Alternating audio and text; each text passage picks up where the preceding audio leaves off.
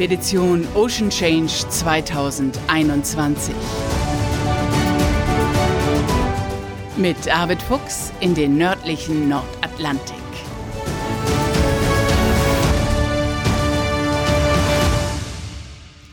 Moin und herzlich willkommen zur 13. Folge unseres Podcasts Expedition Ocean Change. Hier meldet sich wieder Bärbel Feening aus Hamburg.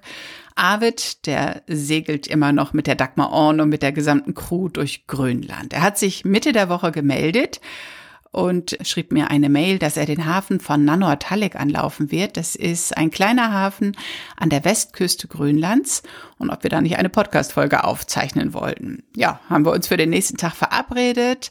Das ist ja immer vier Stunden früher in Grönland, also hatten wir einen Zeitpunkt ausgemacht. Ähm, bis dahin wollte Arvid ein WLAN gefunden haben und dann kam aber nur eine Nachricht von ihm mit folgendem Text. Das ist wirklich ein Dorf hier. Das Netz ist elendig langsam. Ich glaube, wir machen das doch besser im nächsten Hafen. Ja, damit war es also nichts mit der aktuellen Podcast-Folge mit einem Interview mit Arvid, aber er hat mir dann doch gestern Abend eine Mail geschickt und einfach mal seine Impressionen aufgeschrieben von dieser letzten Etappe von Nuuk bis nach Nanortalik. Das könnt ihr euch ja mal angucken. Nanortalik liegt an der Westküste Grönlands ganz im Süden, also fast beim Kap Farvel.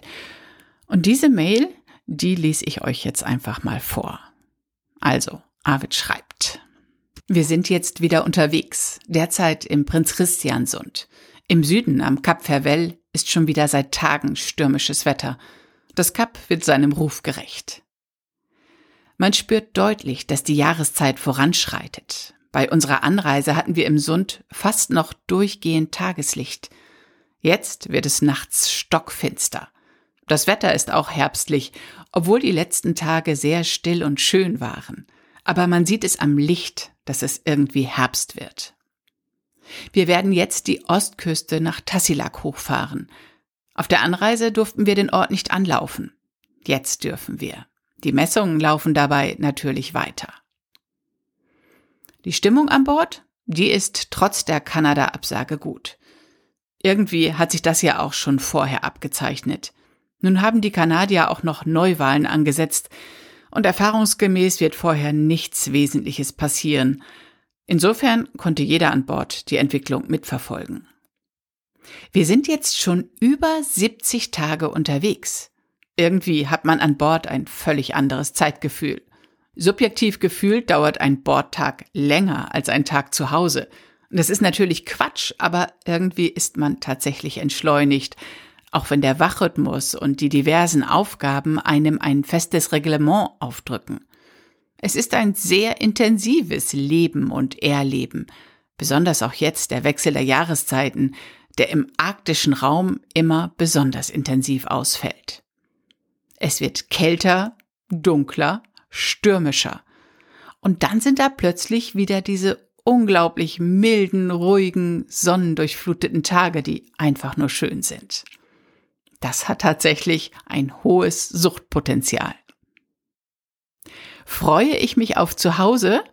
Ja klar, ich mag beide Leben, das hier an Bord und das Zuhause.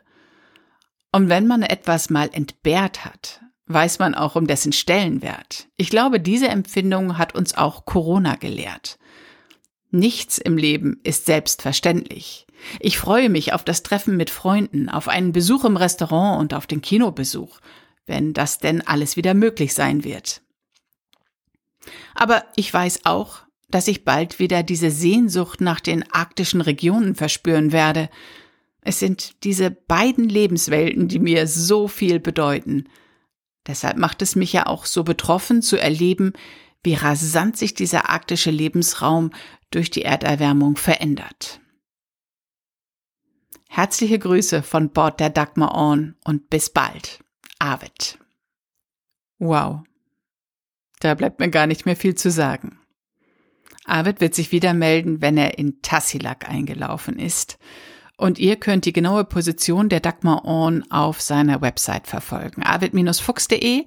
Da gelangt ihr zum einen immer zum Podcast und zum anderen gibt's da einen Button auf der Hauptseite, wo man direkt zur aktuellen Position der Dagmar Orn kommt.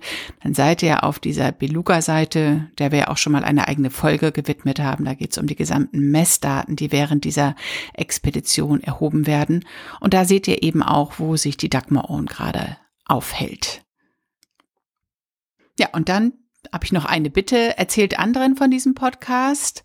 Sorgt dafür, dass er immer bekannter wird, dass er immer öfter heruntergeladen wird, wobei das jetzt schon phänomenal ist. Wir werden in 47 Ländern gehört und das ist einfach super, super klasse. Und ähm, ja, wenn ihr ihn auf Apple Podcasts runterladet, dann könnt ihr uns einen Gefallen tun, indem ihr eine gute Bewertung hinterlasst. Bitte eine schriftliche Bewertung. Dann wird er nochmal anders gelistet und steigt im Ranking ein bisschen höher und immer mehr Leute werden darauf aufmerksam. Danke für eure Unterstützung. Wenn ihr noch mehr Lust auf mehr habt, dann hört gerne in meinen Nordsee-Podcast rein. Da sind wir diese Woche am Jadebusen in Dangast im Kurhaus. Das ist ein Kultort direkt am Meer. Alles andere wird euch da erzählt. Ich freue mich, wenn ich euch in dem einen oder anderen Podcast immer wieder mit ans Meer nehmen kann. Liebe Grüße.